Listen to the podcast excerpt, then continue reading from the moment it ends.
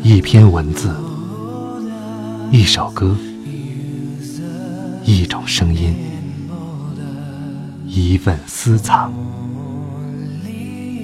欢迎收听静波频道。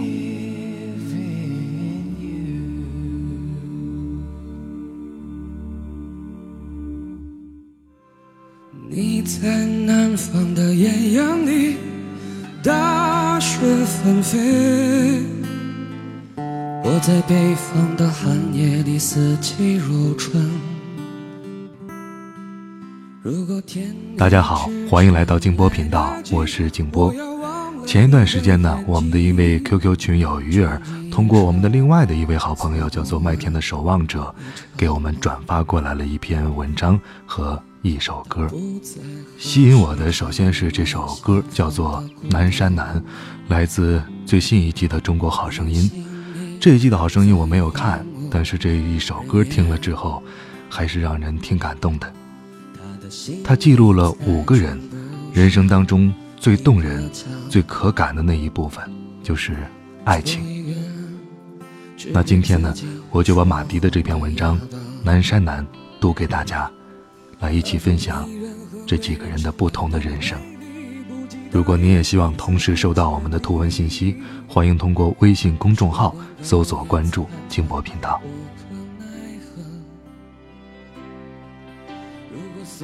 马迪的话，我写过一首歌，叫《南山南》，常有人听完之后说它太悲伤，接着问起这首歌里是不是有一个故事。我说。你听到这首歌的时候，它就已经和我无关了。你掉的眼泪，才是只有你自己知道的故事。每个人都是一座孤岛，独自在海上飘飘摇摇。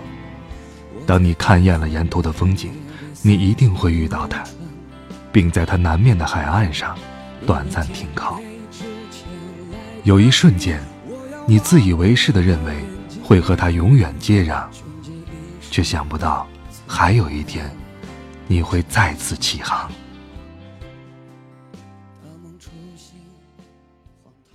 故事第一篇，小崔的故事。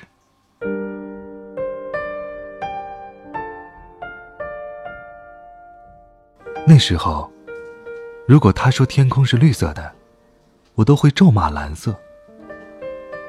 他在另一个城市对我说。在这边的几年，我一直在想，我们终归是太遥远了。不光是距离，每天我都在害怕，害怕每个早安、晚安和那些不必要的寒暄。直到有一天，我再也不敢看，也不敢去确认你的生活里，全部都是我了，因为我的未来里，好像已经没有了你。我想要的。是一个能陪着我并肩前行的人，不是一直在后面追着我，却让我一直遥不可及的你。我们分手吧，不要再联系了。我不知道怎么解释当时的心情，也没想过他会对我说这些，好像一直以来我的坚持都是个玩笑。所有人听得聚精会神，可一笑了之以后，就各自走出了这场游戏，只留下一个讲故事的我，在原地自言自语。过了很多年，我们已经不再那么遥远了。他在联系我，是邀我参加他的婚礼。我没去，一个人回了母校。那一年。见证我们第一次阴差阳错牵手的操场，已经杂草丛生。荒废了很久的教学楼，被一家公司买下来改成了仓库。回忆也像堆放在里边的货物一样，蒙上了灰尘。我走到那棵树下，挖出了小时候我们一起埋下的许愿瓶，两张字条上分别写着：“他。”今生非你不嫁。我要他一辈子幸福。小莫的故事。人生有太多遗憾，我最遗憾的就是没明明白白的对他说一句“我爱你”。大三那年，我接到他妈妈的电话：“你好，我是小杨的妈妈。总听我女儿提起你，她病了，阿姨能求求你来医院看看她吗？”我无数次幻想再见到他时的场景，可没想到是在病房。他的脸上没有一点血色，七月的天气，头上还戴着帽子。他说：“不认识我了，不会是还怪我那个时候不辞而别吧？”哼，别那么小气。其实毕业之前我就病了。只是不想告诉你，前几天才转院到这儿的。听说你也在，挺想你的。总是跟妈妈提起你，没想到，她还真找到你了。他拿出一个小包，递到我的手里。那年问你，你说。喜欢我的头发。刚开始化疗的时候，我死活都要留一束。今天终于能给你了，做个纪念吧。我的脑子像炸了一样，沉默了很久。我忘了，我们还说过什么，只记得他最后说。如果有时间，再来看我吧。如果我还有时间的话，离开的时候，他妈妈一直重复着感谢我，还说三年了，他今天笑的最多。回去后，我打开他给我的小包，里面除了一束头发。还有十七岁的时候，我送他的那条头绳。那之后，我再也没有去看过他。我害怕再看见他，也怕再也看不见他。我把那条头绳做成了手链直到了现在，心里也一直没有放下。在最错的时间，遇到了一个差一点就对了的人，可能这才是最单纯，也最忘不了的爱情吧。只是现在，两个人的愿望，只能靠我一个人实现了。那天，我走出医院，也走回了这场生活，才发现。这个城市里好像从来没有过星星，只有闪耀的路灯。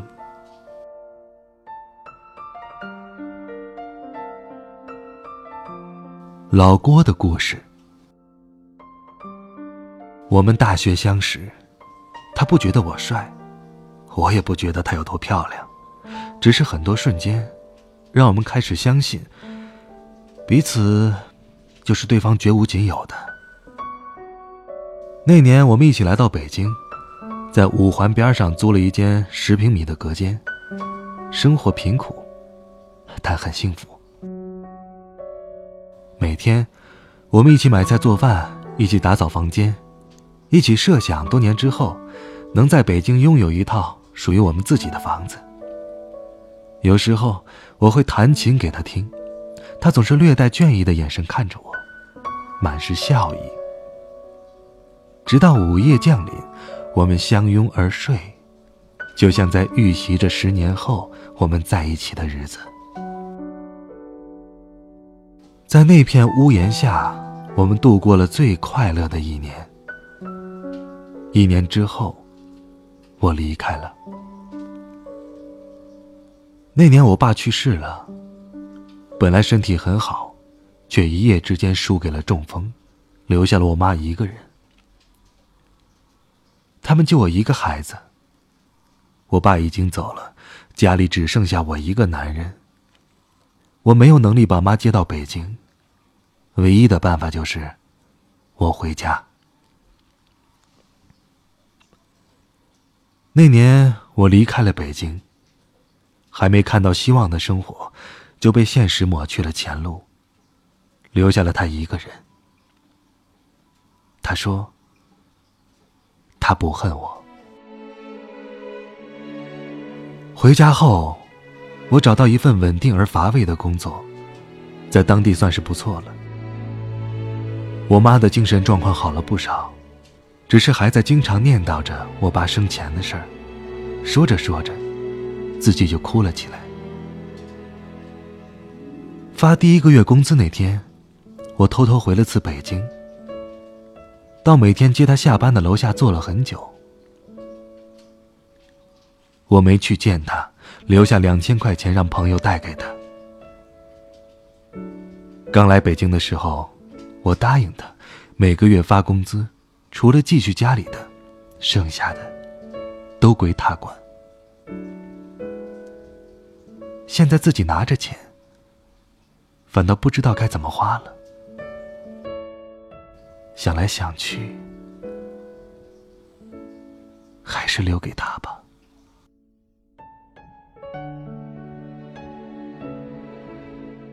杜先生的故事。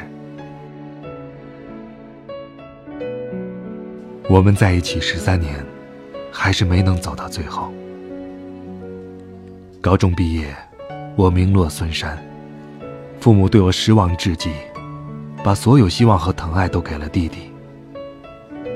我一个人离开家，去了很远的地方上学。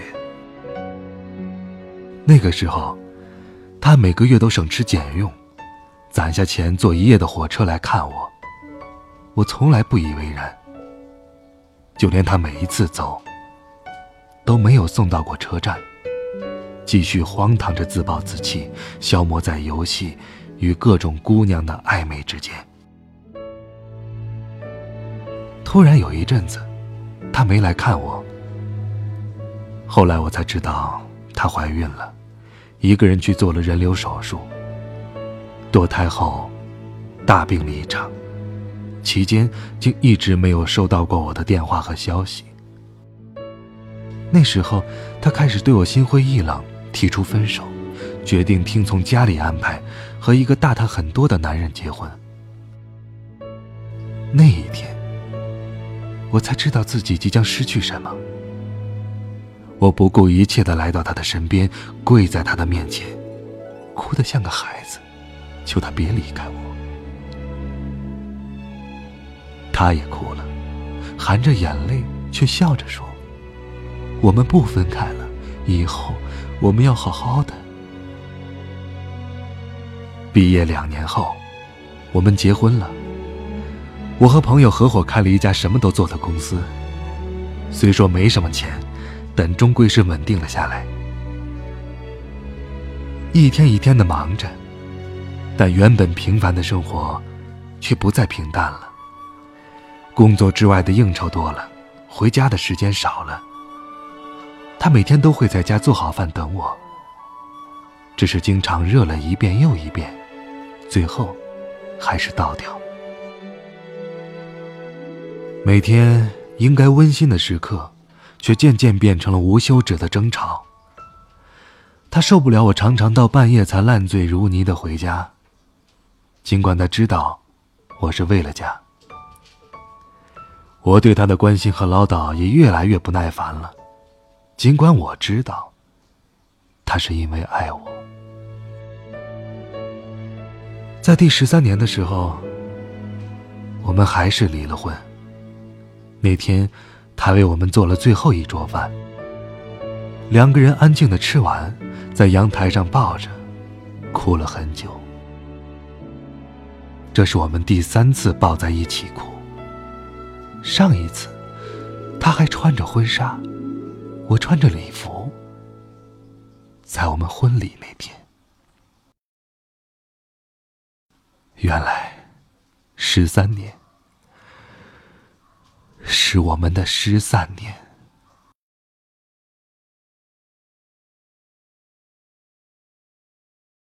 淑英的故事。他总是快我一步。我长大那天，他就走了。六十多年前，我是一家大户的千金小姐，她，是我家的长工。很小的时候，因为年龄相仿，只要干完活，家里就会允许他陪我玩。他处处让着我。但能感觉到，并不是因为地位。直到我十三岁，他忽然开始疏远我，碰到面也对我毕恭毕敬。后来才知道，家里觉得有伤风化，刻意这样安排。为此，我和家里大吵了一架。那个年代，从没有人敢忤逆家族的意思，我被关了整整一个月。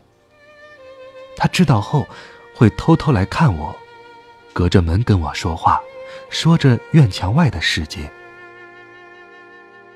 不知道从什么时候开始，我对他有了情愫。因为家里干涉，每次要等到很久，才能在祠堂后面的谷堆旁偷偷见上一面。那一刻，我不是小姐，他也不是长工，只有两个爱人。十六岁，那年兵荒马乱，我带着一只平时吃饭用的银碗，他带着我一起逃出了家门，再也没有回去。次年，我给他生下了一个女儿，从小娇生惯养，我什么都不会做。虽然当了母亲，但也还是个孩子，全靠他一个人在码头干活养家。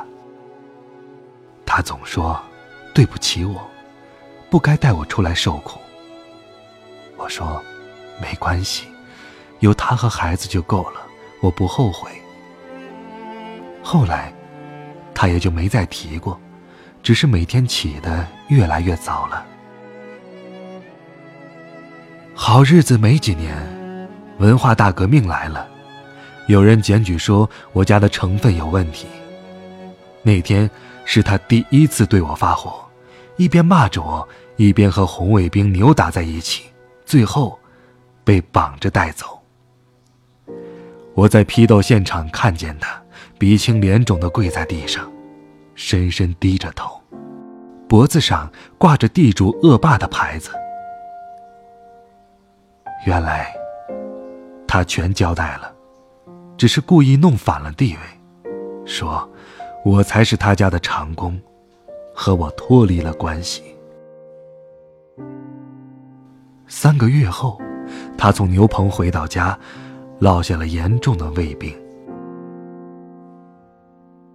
很多年后，他因为胃癌先我一步走了，一句话也没留下。我当时真想跟他一起死了算了。可看着刚过我腰那么高的小儿子，才突然发觉，我该长大了，不再是当年的那个大小姐，因为一直把我当小姑娘的那个人，已经不在了。他用一辈子撑起了这个家，也伺候了我一辈子，临终前都没抱怨过一句。后来。我经常做一个梦，那时候我们都还年轻。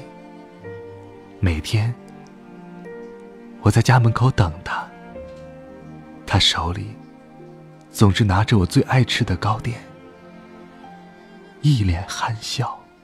你在南方的艳阳里，大雪纷飞。我在北方的寒夜里四季如春。如果天黑之前来得及，我要忘了你的眼睛，穷极一生做不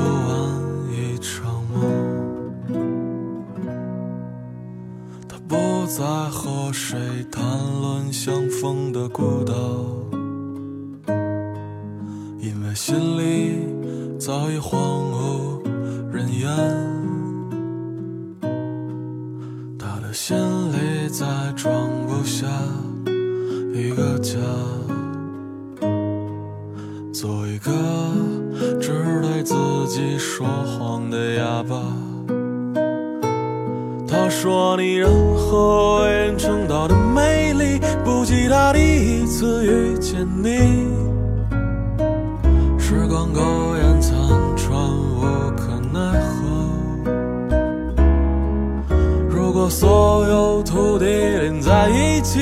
上一生，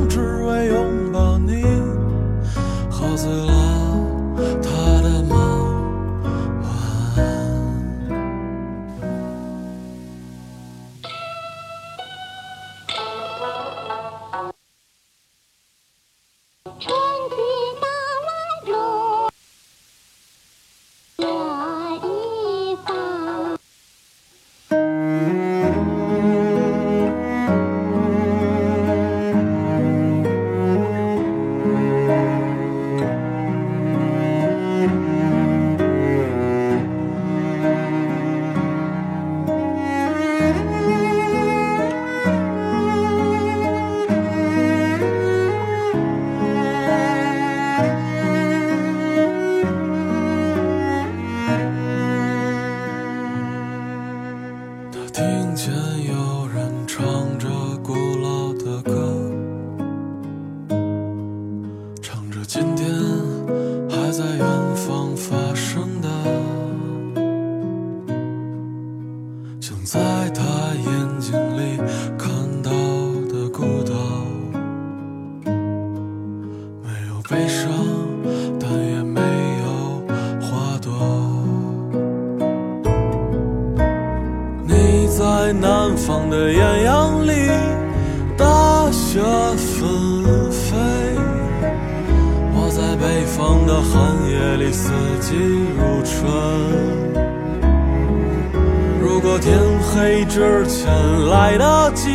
我要忘了你的眼睛，穷极一生做不完一场梦。